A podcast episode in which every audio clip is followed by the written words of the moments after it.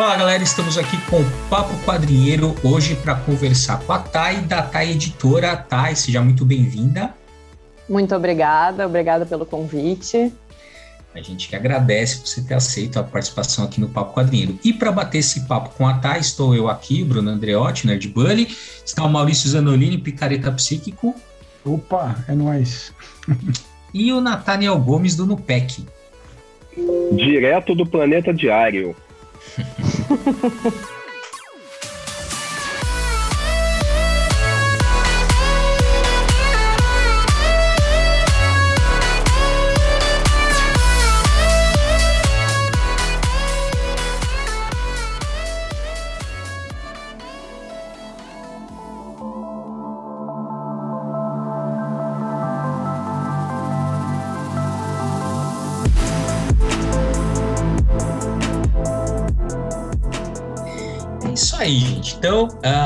a gente tá, vai bater esse papo aqui com a editora, que tem né, uma, um percurso bem bacana, apesar de bem nova no mercado, né? A TAI começou em 2019, mas já tem muita coisa interessante lançada, né? Principalmente quadrinhos argentinos, mas também tem a produção aqui do nosso saudoso Ota, né? Da Garota Bipolar, enfim, só coisa bem interessante. E para a gente começar, tá, me conta uma coisa, como é, assim, quando você olhou, você falou, pô, vou editar quadrinhos. Como que isso aconteceu? Aí que tá, né? Não aconteceu, não veio assim, vou editar quadrinhos. Na verdade, uh, eu, eu sou jornalista, o meu marido e sócio Rodrigo, ele é do cinema, da publicidade, eu também sou um pouco da publicidade. E a gente tinha junto uma agência de marketing. E tava meio de saco cheio, assim, sabe, da, ah, e da prestação de serviços e tudo mais, e a gente queria fazer uma coisa diferente, vamos vamos trabalhar com quadrinho, com livro, não sei, vamos lá. Tá, vamos. Mas a ideia no início era tipo, não, não, não digo um hobby, mas como um paralelo, um projeto paralelo da agência. Não tinha assim, eu nem, nem imaginava que a gente ia ter o alcance e que ia conseguir publicar os artistas e os títulos que a gente já publica hoje. Tanto que quando a gente começou em 2019, a gente tinha um fluxo e agora a gente tem outro, né? E aí o Rodrigo chegou para mim, a gente entrou em contato com algumas editoras, alguns artistas, e quem nos respondeu então foi a Marguerita, que é o, o único que nos respondeu mesmo, dando esse feedback foi a Marguerita, que é a esposa do Magnus. E aí eu não, eu sou, sou muito honesta, eu não conhecia ainda o Necron. E aí o Rodrigo veio para mim e mostrou eu cacetada, a gente vai começar assim? com eu, eu, brinco que entramos assim com um chute na porta no mercado editorial. E ainda mais que eu brinco que a gente está no fim do mundo, não está em nenhum eixo nem nada, interior do Rio Grande do Sul, então complica um pouco mais, assim, um casal, vamos lá, vamos fazer o que a gente curte fazer.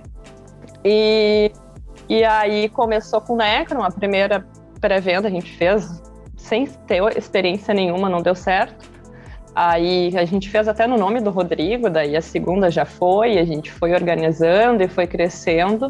Mas ah, eu tinha essa ideia de trabalhar com quadrinho e com livros, mas não, não sabia exatamente que eu queria abrir uma editora. Eu, uh, infância, adolescência, eu meio que me via assim com uma livraria, comic shop, meio tabacaria, sabe? Uma loja, alguma coisa assim.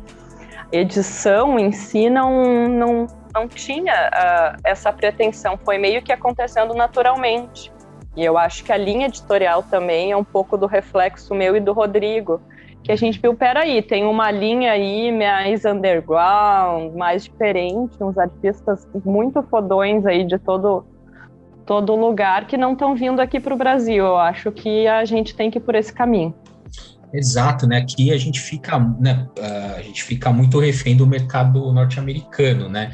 De uns anos para cá, né? Sei lá, de uns talvez uns 15, 20 anos para cá, que tem começado, né? Principalmente o pessoal do Pop, Pipoca não é mais mainstream, mas eles trazem coisa boa também, o pessoal da, da Comic Zone e vocês, né? Porque, pô, tem umas coisas, tipo, casa, né? Coisas que são bem, assim, conhecidas na Argentina, mas praticamente nada, que Casador, Cavaleiros, né? Necron, acho que é mais famoso, né? Mas, pô, Cavaleiros e Casador eu, eu, eu conheci vendo lá o, o catarse de vocês. Sim, até o primeiro argentino que a gente trouxe, na verdade, foi o Crazy Jack, que a gente trouxe o arco A Saga do Fantasma, que é do Manuel Borini e do Rubem Merigi. Só que o que, que acontece com o Crazy Jack? A gente quer trazer de novo, mas a problemática está nos arquivos. A gente, em parceria com o pessoal lá, a gente tem que fazer uma garimpagem desses arquivos e um trabalho de reconstrução que demanda muito tempo. Então, é um projeto que a gente vai estar tá fazendo aos pouquinhos para pegar uh, a origem do Crazy Jack, mas foi o primeiro argentino, depois que a gente veio com o Casador. Uhum. E é muito doido o Casador não ter vindo para cá, porque eu vejo muito pessoal falando nos grupos e no universo quadrinheiro, vamos dizer assim, de bolha, de estourar bolha, de passar bolha. O Casador, nos anos 90, ele conseguiu fazer isso na Argentina não era uh, só para leitores de quadrinhos, era todo mundo, todas as idades, lendo Cacita. Então, o Jorge Lucas, o criador do personagem, junto com o Cláudio Ramírez, que está com ele até hoje, tinha outros artistas no início, conseguiram essa façanha de era uma leitura comum, assim, que furou essa bolha e era um, um baita sucesso nos anos 90. Ah, e por falar em bolha, é, eu tive a experiência de trabalhar em mercado editorial, de ter editora, hoje estou numa carreira acadêmica. É, você tem um, um, funil que é a distribuição, que é um baita desafio, não só para o mercado de quadrinhos, mas também é, o mercado editorial como um todo. Hoje Sim. a gente tem o Catarse, que já ajuda bastante. A, hum. a TAI Editora já se tornou financeiramente viável Sim. Sim, é na verdade, uh, nesse sentido, eu vou ter que desmembrar um pouquinho, pode ser? Por favor. É que tem essa história, então, que começou a TAI Editora paralelo da TAI Creative, que, é a nossa, que era a nossa agência. E aí veio a pandemia, que todo mundo conhece muito bem. E durante a pandemia, a gente estava com a, ali no, vamos dizer assim, Logo no início, que estourou aqui na nossa região, a gente ficou do dia para a noite com dois clientes da agência. Todos saíram e aí, como parou justiça toda, eles disseram: não vamos cumprir contrato, a gente está saindo, não tem dinheiro. E aí a gente estava com Crazy Jack nessa época, se eu não me engano, finalizando Crazy Jack. É. E aí eu pensei assim, ferrou, né? Ferrou, ferrado, como a gente vai pagar as contas.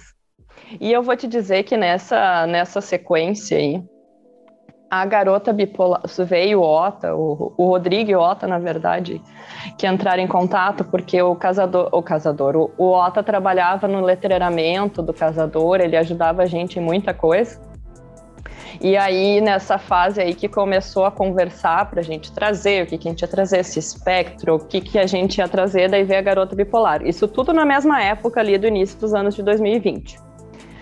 Aí eu, depois de arrancar os cabelos, surtar por alguns dias, eu pensei, não, vamos focar todas as nossas fichas na Thay Editora. Ah, então é... foi a pandemia que jogou vocês para abraçar o projeto assim, de forma total. Isso. Isso. Interessante, interessante. Não foi, não foi natural. Sou muito honesta em dizer que não foi natural. Foi assim, tá, esses queridos que me deixaram na mão, ah, quer saber? Eu acho que é um, um sinal para a gente fazer o que a gente curte mesmo, não perder mais tempo. Eu ainda faço uma outra marca, mas eu trabalho só com Braden, mas o foco total desde então é a Thay Editora. E e a gente se banca agora, a gente está se reconstruindo, porque no ano passado passou um furacão na nossa vida.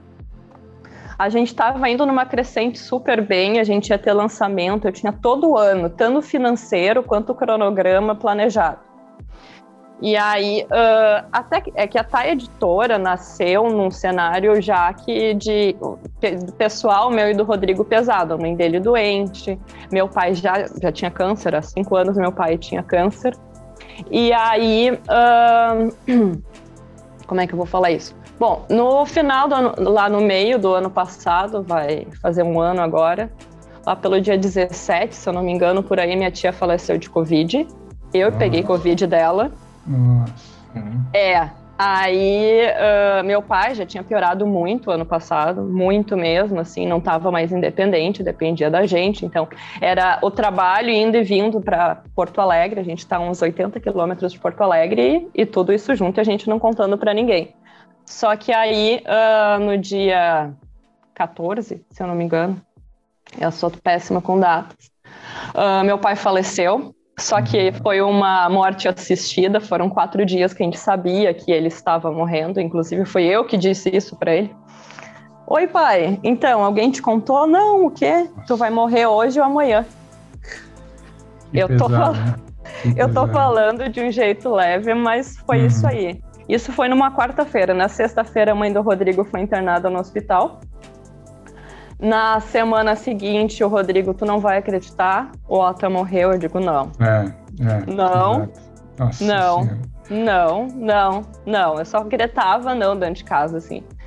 E aí, no final do ano, dia 30 de... A gente já tá, tava começando a se reerguer, e aí no dia 30 de dezembro, a minha sogra faleceu. Nossa. Nossa. Nossa, foi um rolo compressor isso. Foi, é, e aí as pessoas não têm ideia. Tipo, a gente é uma editora independente, a equipe sim, é o Rodrigo, sim. daí tem é, revisão, tradução, a gente terceiriza, mas é eu e ele aqui no escritório. A gente não trabalha em casa, a gente tem uma, um escritório que veio da agência e a gente adaptou ele para a editora. E aí uh, uh, deu uma baita queda, porque eu não tinha força, né? Claro, pra, claro para seguir. E aí foi batalha, batalha, batalha, batalha. E agora eu posso dizer que a editora tá, tá voltando, a gente está se organizando, fechando até novos contratos, mas foi até agora, assim. Uhum. E, e eu, assim, eu vou te dizer, por segundos, teve um dia ou outro que eu pensei, será que eu quero continuar? Porque é coisa de doido, assim. Até esses é, tempos. É. Esses tempos eu vi, ah, então quer dizer que tu só imprime. Nossa. Daí eu. É. Eu só respondi, é, tipo isso. É. Vai falar para quê, Thay? Não, não tem que falar com pessoa que faz um comentário desse, né? Não, é, tu, não vai conseguir explicar. É. Não vai, não vai. E aí eu, é, tipo isso. Mas olha que interessante, eu achei uma coisa interessante nisso que você falou, quer dizer, claro, é uma história bem pesada, é, de fato, esses dois últimos anos aí foram bem pesados para né, o mundo inteiro, para o Brasil. É, não é exclusividade nossa, é, é, é geral. E, mas, mas sem dúvida que essas coisas todas é, têm uma um potencial de transformar a vida das pessoas, porque de fato é uma mudança que você não tem nenhum controle sobre e que você tem que se adaptar, você tem que reagir a isso, né? E, mas a, eu achei interessante você contar essa história, porque eu estava dando uma olhada geral aí na, na no catálogo de vocês uhum. e nas uhum. propostas e nos vídeos. Achei muito legal o, o, canal de vocês no YouTube, aqueles vídeos que você faz explicando o que é, é o, o, Necron, sim, nossos... que é muito bom. Uhum. Eu acho que, o quadreto. É, o quadreto, porque você é jornalista, então tem um texto ali muito bem escrito. É, pra, pra é quase. do OTA tem um, docu, mini documentário, então, assim, realmente é. tem um material bacana, bem feito, bem produzido. É, e aí eu tava, eu, eu, achei, eu tava tentando achar um, um, denominador comum, né? Porque vocês têm material italiano, vocês têm material uh, argentino e, e né, o OTA, que seria o, o material brasileiro ali. E tem o um é, americano que é o Deador. Isso. E aí eu, eu fiquei olhando e falei, bom, é, do material argentino tem essa coisa uh, de diálogo com a questão dos super-heróis, né? Até estava brincando com o Bruno antes de você chegar, que o caçador é tipo um The Boys antes do The Boys, né? Porque é um negócio bem pesado sim, e tal, mas... Sim mas é um negócio é muito bem feito, também muito muito interessante assim. O Cavaleiros é mais um quadrinho de super-herói tradicional, tal. Mas os os uh, a, a, o que vocês têm de coisa italiana, que é o, o, o Necron, a, a Milady 3000 e a La uhum. Negra, né? Que foi uma coisa que vocês acabaram de, de finalizar também. O, o, o La, a, a La Negra é argentino. Ah, é argentino? Ah, tá. Argentino ah. também.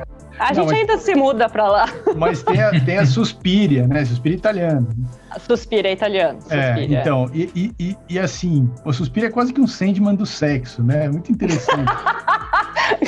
As definições do Maurício são as melhores. Mas eu achei, cara. Vou anotar tem... essa, sério. Mas eu achei que tem um denominador comum que é assim mulheres fortes, né? Bola Negra, Milady 3000, Necron, quer dizer, os personagens são person as personagens principais são mulheres fortes que em geral tem do lado delas um homem meio meio bobão assim.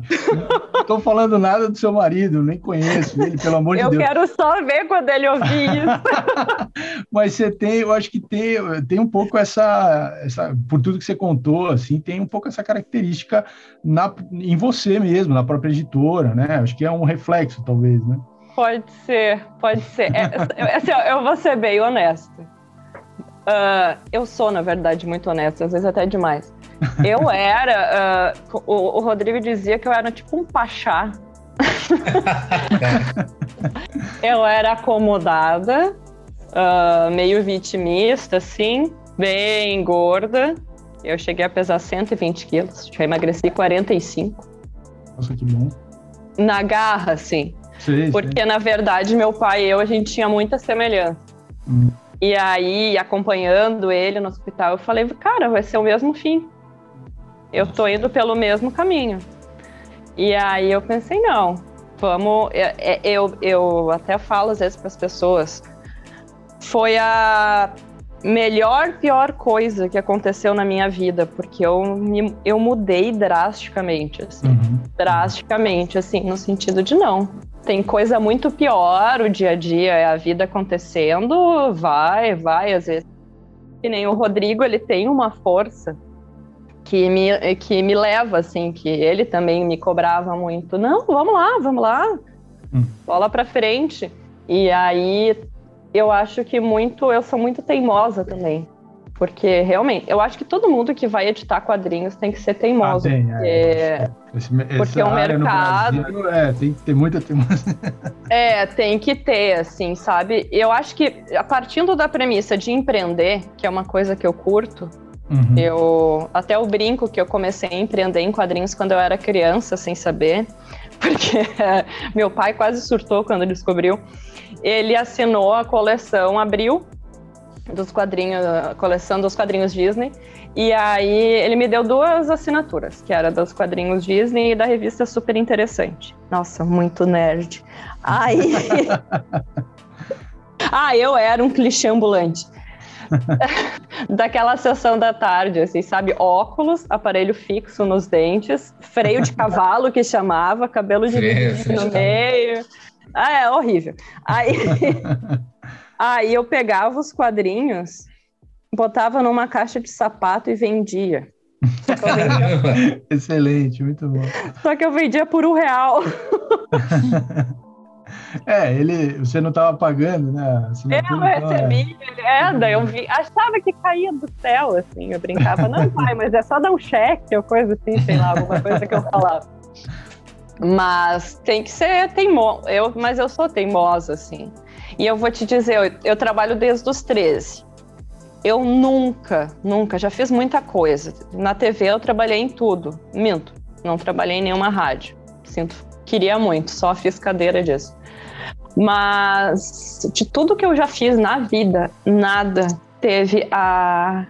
Não sei se reciprocidade, mas o feedback que eu tenho, a satisfação que eu tenho de acordar e de querer vir, mesmo que tenha toda a questão de gestão, de logística, de tudo, nunca fiz nada parecido. Eu nunca tive esse reconhecimento. Uhum. Era trabalha, trabalha, trabalha, ah, podia ter feito mais. Ou Sim. contrata tipo X e quer 10X.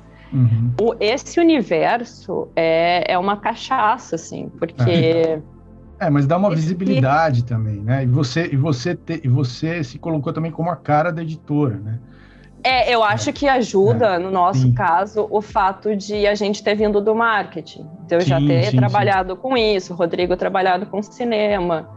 Uma, até porque começar com vídeo, meu Deus do céu, quando eu comecei. eu, meu Deus, eu era arquivista da TV Unicinos. Ah.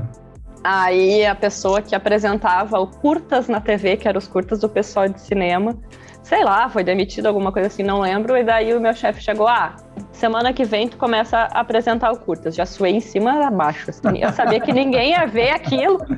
Mas vou te dizer, era bizarro. Era bizarro. Parecia que eu tava em slow motion no deserto do Saara, porque eu suava inteira. Mas é tudo coisa que tu vai aprendendo, que é, nem no exatamente. início da editora, a gente errou muito, tanto que eu acabei e falei assim, uma coisa que me acalma é estudar. Então, nesse período de luto, eu finalizei uh, no ano passado o curso de formação do editor. Hum. Eu acho que é do universo. Ah, uh, do legal. E aí, que passa por literalmente todos os processos. Eu já Sim. tinha feito um que é a vida do livro, editor de HQs, que eram cursos rápidos, mas esse é várias horas aí que passa por todos os processos, porque eu queria entender, né? Uhum. Não só na prática, sim, mas um pouco da teoria, da, uhum. da dinâmica toda. Ah, conta, assim, já que, né, você, às vezes tem um equívoco mesmo, né, no pessoal uh, que não entende muito bem o trabalho do editor. Conta então para o pessoal que está ouvindo a gente também, nossa, como é que é a, conta as, como é que é a jornada da editora ou do editor, assim, desde a seleção do material, porque você tem um modelo de negócio muito claro, né? É, você viabiliza os quadrinhos pelo Catarse e tal, foi uma escolha. Então, como é, como é que uhum. é esse processo? Conta pra gente, assim, acho que é interessante. É, eu, eu acho assim, é, na verdade, a gente tem os processos e daí eu montei para cada processo. A gente não consegue aplicar tudo que eu planejo. O Rodrigo brinca que eu sou louca das tabelas e dos mapas mentais. Mas uh, a gente tem, faz tudo quase que ao mesmo tempo, né? Então, a primeira parte é a pesquisa, uh, que seria de captação, né? A gente faz a pesquisa de material sempre a, a, o, o, passo inicial, a maioria, eu, alguns eu vejo que tem, outros não.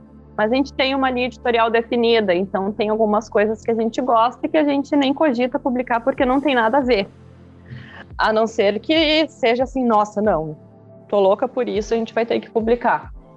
É, mas então, aí... qual, é, qual é o crivo, assim, tipo, é o que, é, assim, for uma linha editorial, mas assim, você tem um tino, você fala assim, puta, acho que isso vai vender, acho que isso não vai, por onde que passa essa escolha? a gente está começando a ter.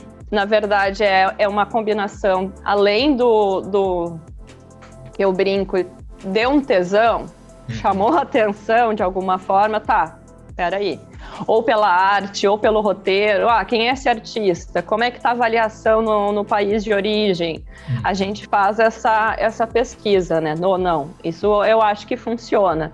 Já teve alguma coisa que não, é material inédito? Opa, a gente curte essa questão do ineditismo. O que, que mais o artista fez? É volume único? É coleção? Uh, é, é, uma série de fatores que a gente analisa, porque por mais que seja underground, a gente tem artistas no nosso catálogo muito talentosos. Uhum. E cada um tem a sua personalidade. Ah, é um quadrinho mais do mesmo? Não, não. A gente está procurando algo diferente que seja realmente fora da curva.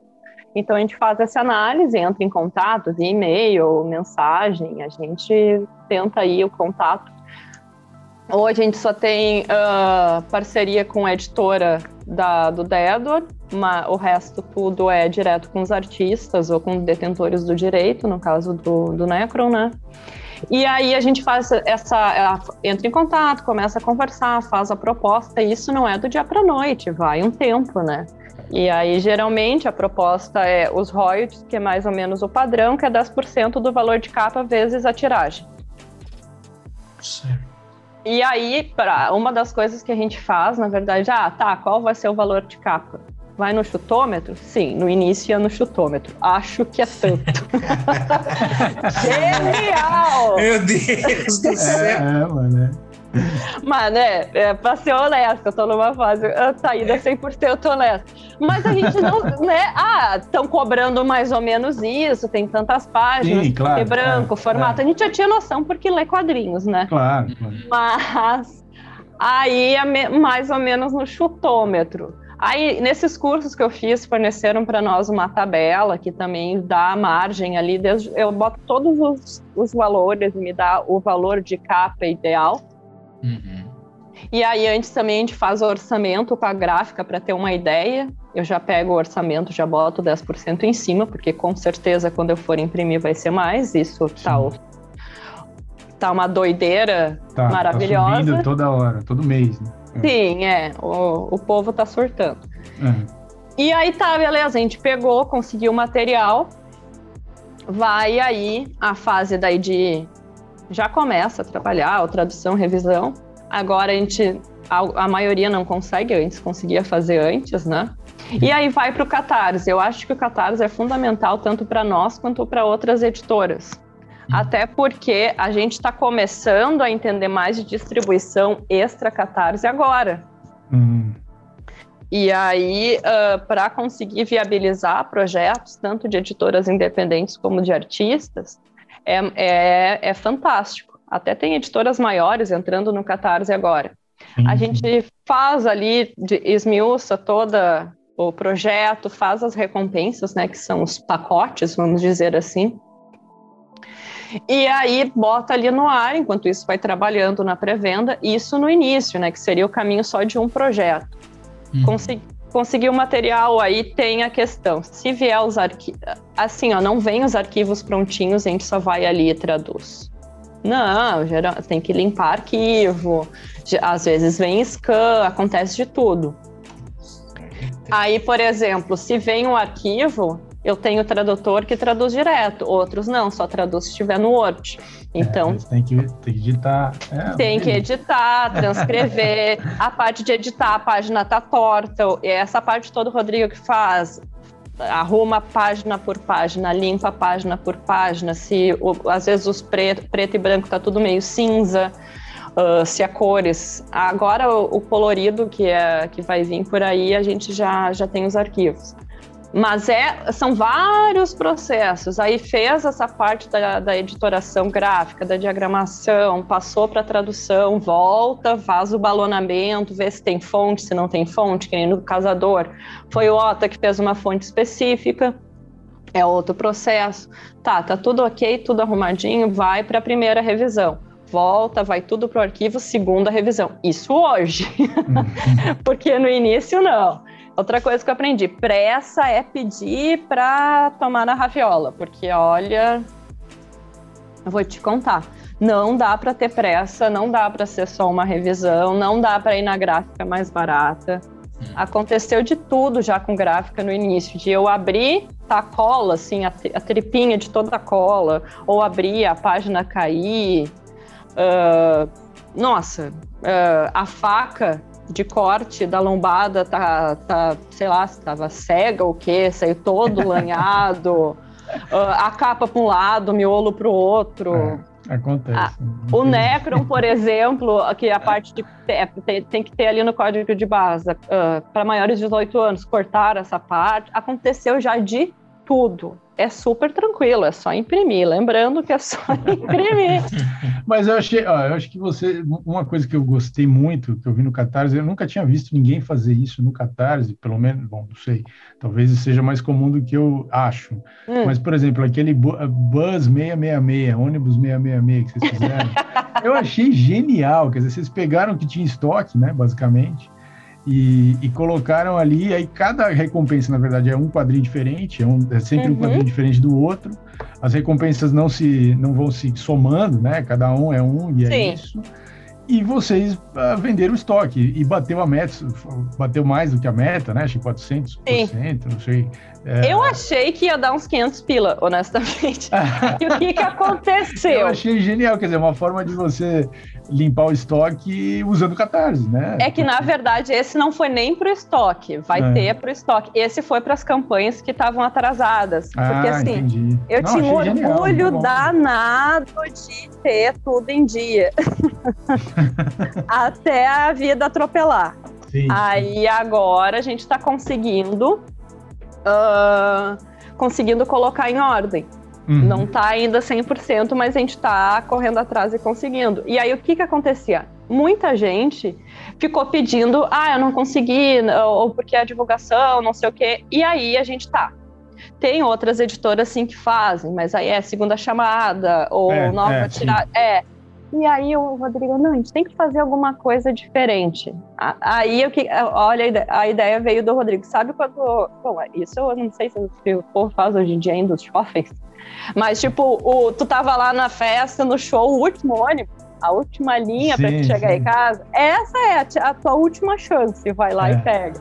Não, achei muito bom, gostei.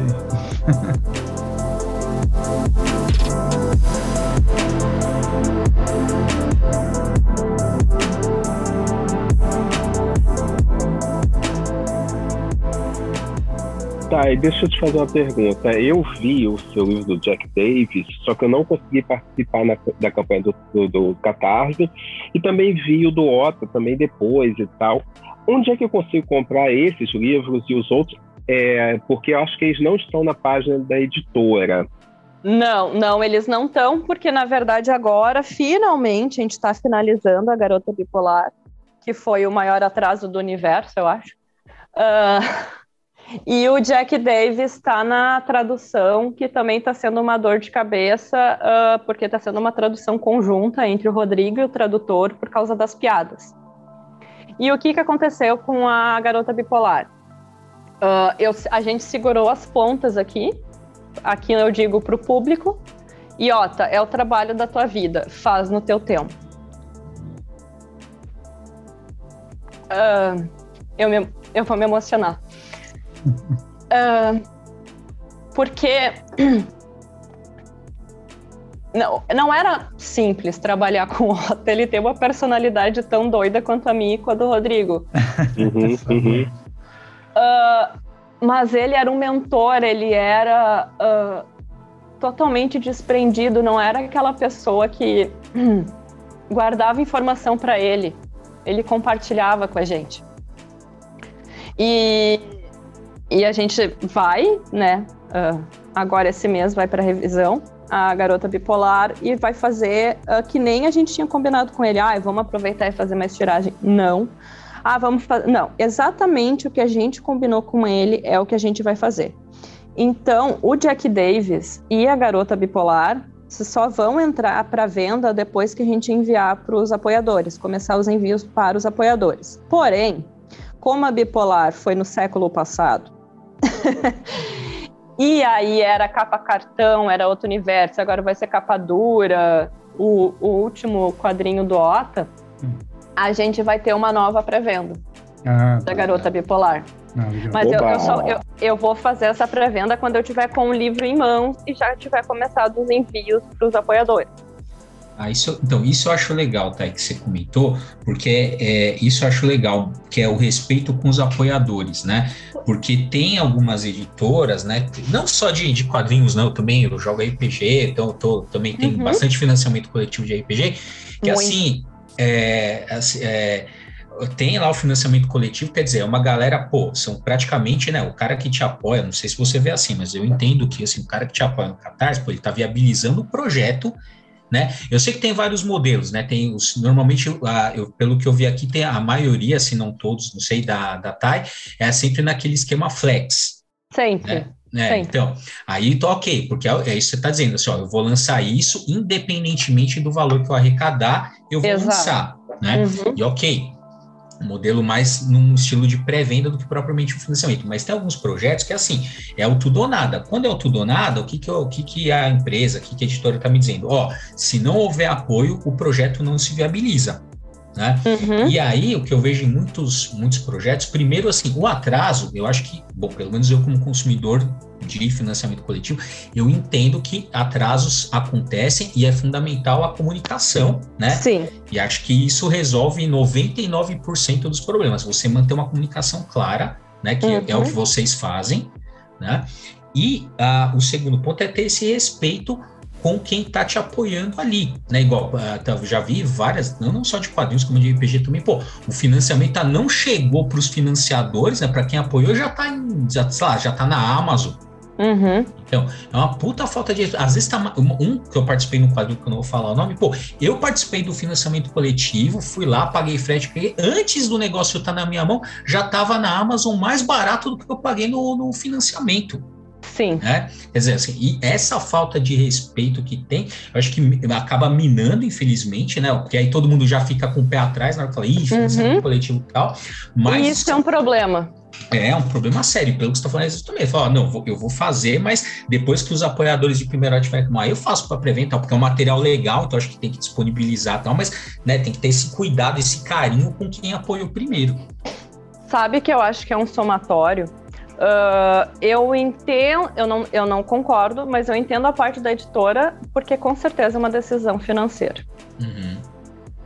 Uh, Para te ter esse, esse modelo de negócio de editora, tu tem que saber o mínimo de, empre eh, de empreendedorismo e gestão, porque não é um fluxo de caixa comum.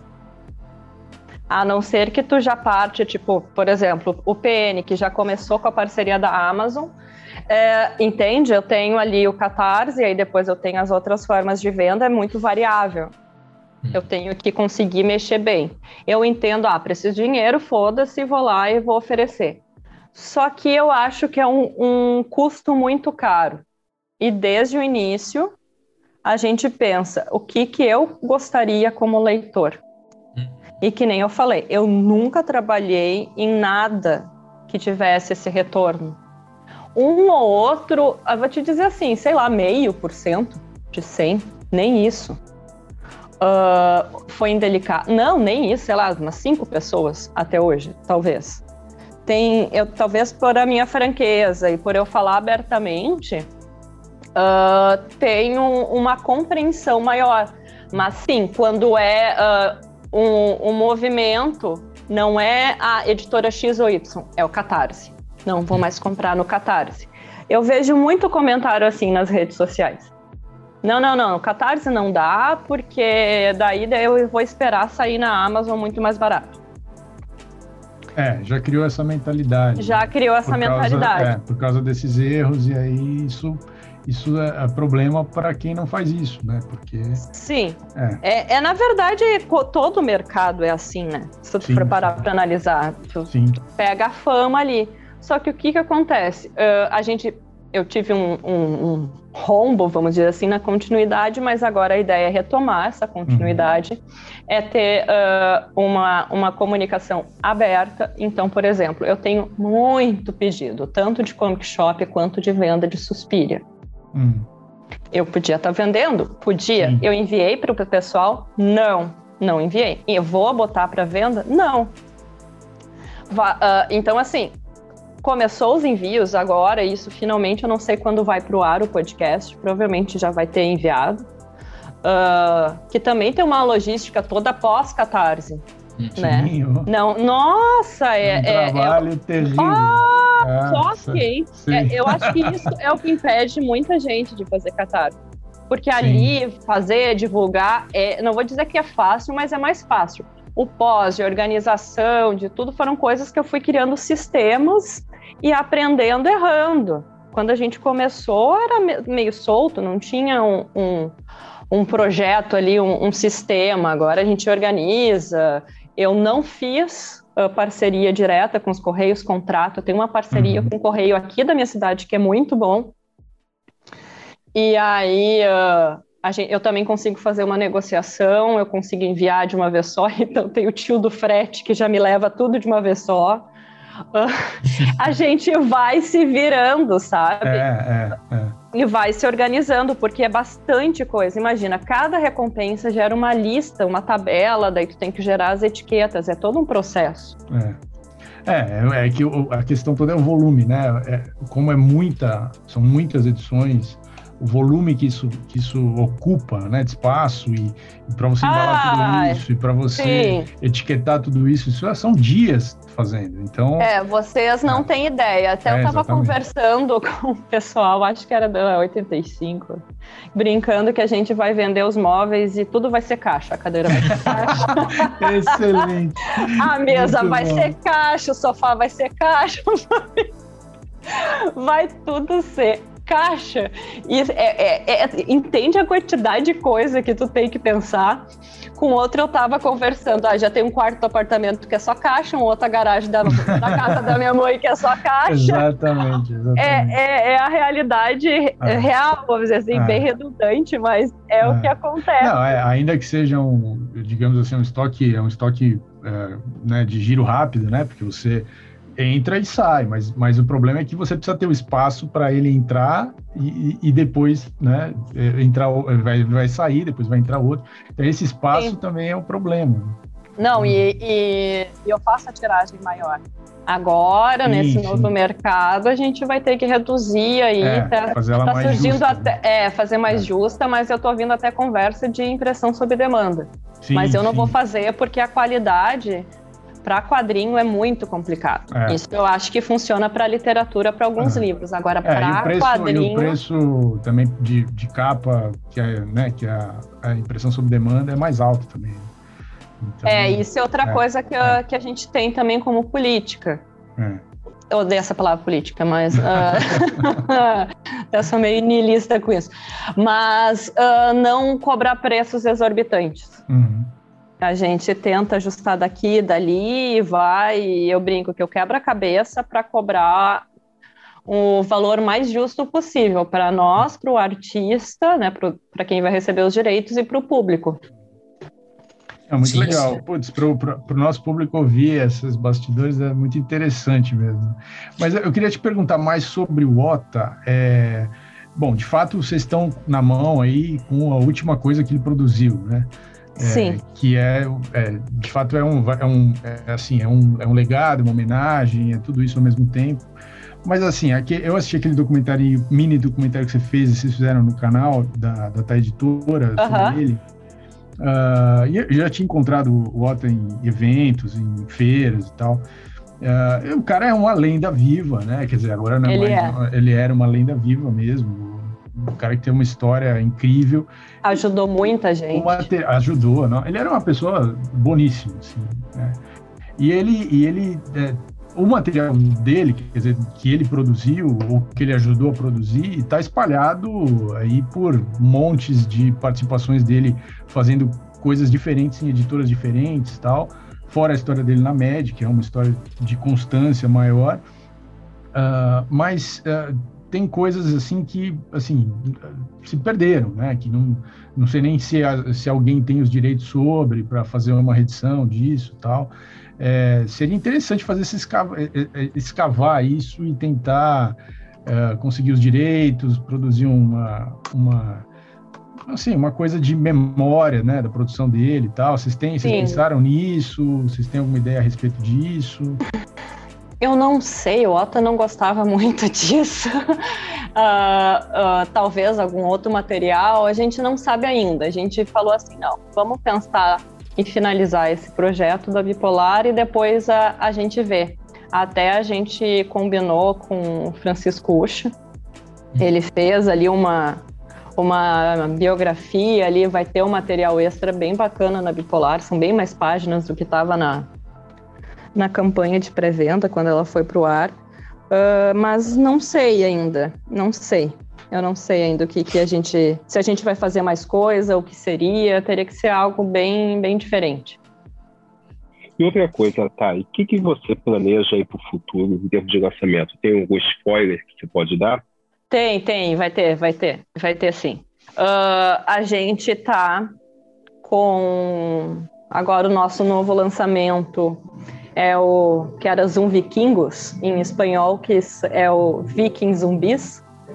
Sim, é uma mistura. A gente, quando a gente olhou, olha, eu nem sei se vai vender ou não, eu acho que vai vender, porque o Jock arrasa nas artes, ele é muito, muito bom. Não, falou mesmo. Viking já vendeu, Morto Vivo já vendeu também, duas coisas que. É, e aí ele, eles conseguiram combinar os dois, que é do Sampulo, né, e do Jock, a arte é do Jock e eu acabei viciando nos dois, assim. O Jock, eu brinco que ele é um, um workaholic dos quadrinhos, ele produz muito.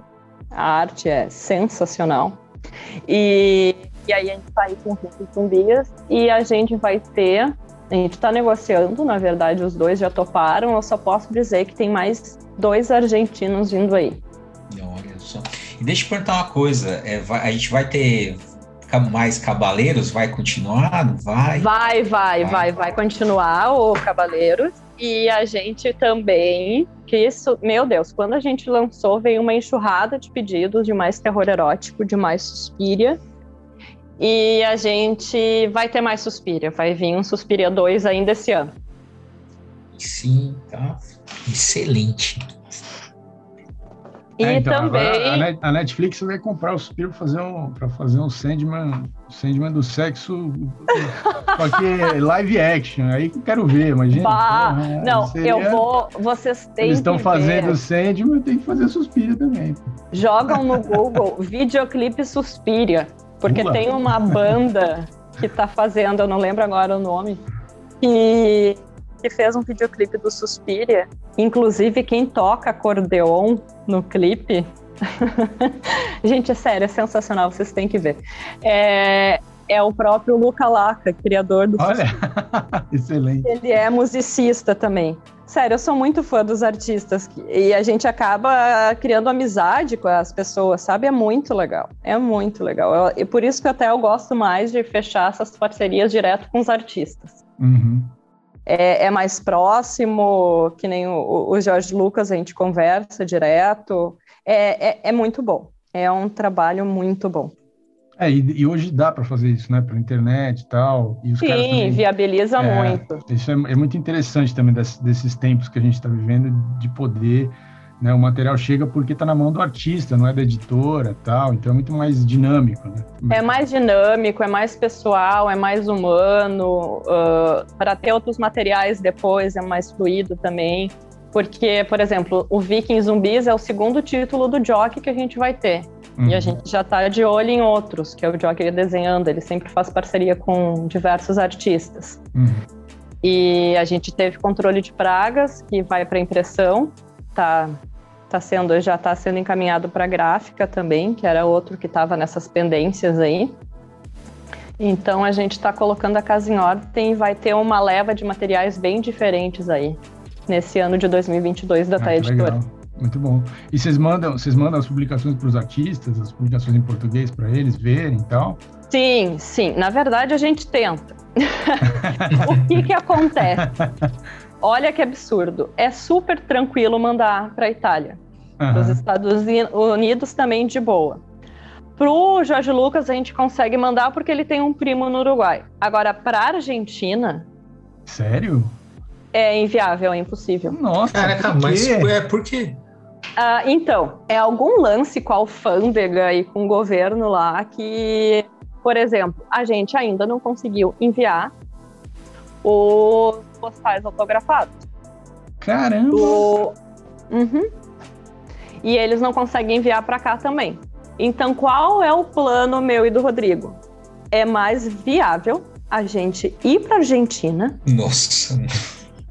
Pessoalmente, ah, vai, entregar. ninguém tá triste por causa disso. Vai, não, pelo custo. e outra coisa, a gente já perdeu muito material que ficou trancado na alfândega e eles cobram uma taxa absurda.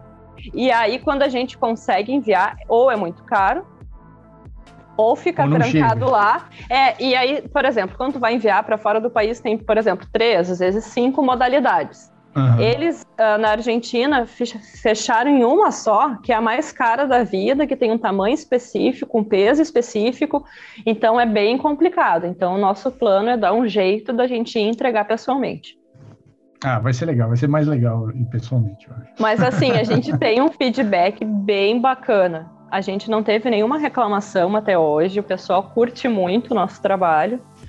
Uh, então a gente não tá, não, não teve ainda queixa uhum. nesse sentido. Eles curtem muito o que a gente tem feito. Não, é porque também o, o artista vê o material publicado em outra língua e é uma publicação bem feita, legal, né? Ah, bem, até o, uma coisa as, as, relações vão ficando cada vez mais sólidas, né? Você Não, e, e, e um movimento muito legal que eu fiquei muito feliz, que é essa questão do casador aqui no, no Brasil e da gente vir agora com Casador Origem, essa publicação especial, que fa, do aniversário né, do, do casador, ele vai voltar a ser publicado na Argentina esse ano. Ah, ah sério? Que legal. Nossa, Sim. muito bom, muito bom. Sim, aos trancos e barrancos, que o país lá tá, é, tá meio complicado também.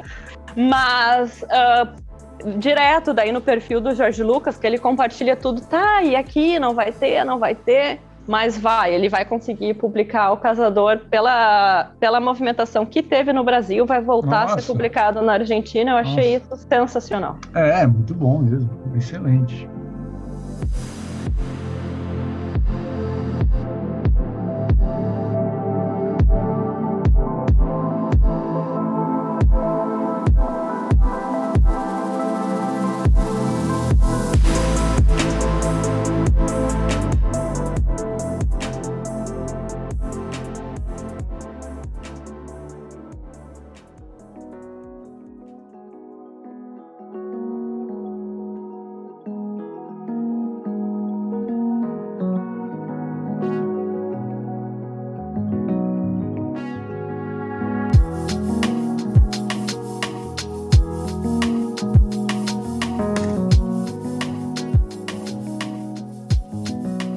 Então, eu vou agradecer muito você por ter aceitado novamente aqui a nossa, a, a nossa conversa. Eu já curtia o trabalho da editora, né, o seu trabalho e tal, e agora, depois dessa conversa, passei a curtir muito mais.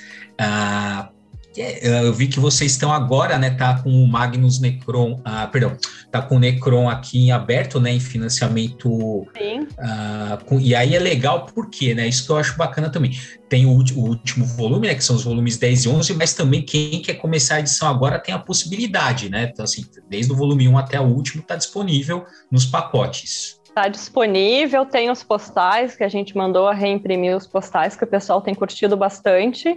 E esse ano a gente termina a coleção em uma última pré-venda com os volumes 12, 13 e 14, que daí vai ser uma pré-venda tripla. Legal, que já é outra, outro feito também, que é completar uma coleção aqui no Brasil que não é fácil. E... Pretendo completar outras, né? sim, sim, sem dúvida. Então é isso, tá? Muito obrigado. E aí, bom, não sei se quiser avisar e contar aqui mais. Tem o canal que a gente comentou, o site da editora, tem, vocês têm um perfil no Instagram também, né? Instagram, Facebook, agora voltando para o Twitter, TikTok ainda não, não cheguei na dancinha ainda, tô velha. Uh, a Amazon tem que fazer um esquema de clicar lá para te conseguir comprar. Os nossos títulos estão lá, a gente não tem parceria direta com eles, mas estão lá na nossa loja. Se entrar em contato com a gente, sempre rola um desconto. Assina newsletter, que rola uns cupons de desconto também. A gente está em cada vez mais comic shops. Uh, também tem representantes que o Levi abriu espaço para a gente fazer parceria, então tem, a gente brinca, os representantes Avon. Então a gente está indo por outros caminhos extra Amazon também para disponibilizar os quadrinhos aí da Tá Editora. Então procura na Comic Shop, aí na banca, se não tiver, entre em contato que você vai conseguir os quadrinhos da Tá Editora. Isso aí, valeu demais, tá? Valeu aí, Natanel, também pela, pela participação aqui no nosso Papo Quadrinheiro. Maurício, nem vou dizer nada, né? Porque aqui não faz mais que obrigação. Exatamente. então é isso aí, galera. Esse foi o Papo Thay e até o nosso próximo Papo Quadrinheiro.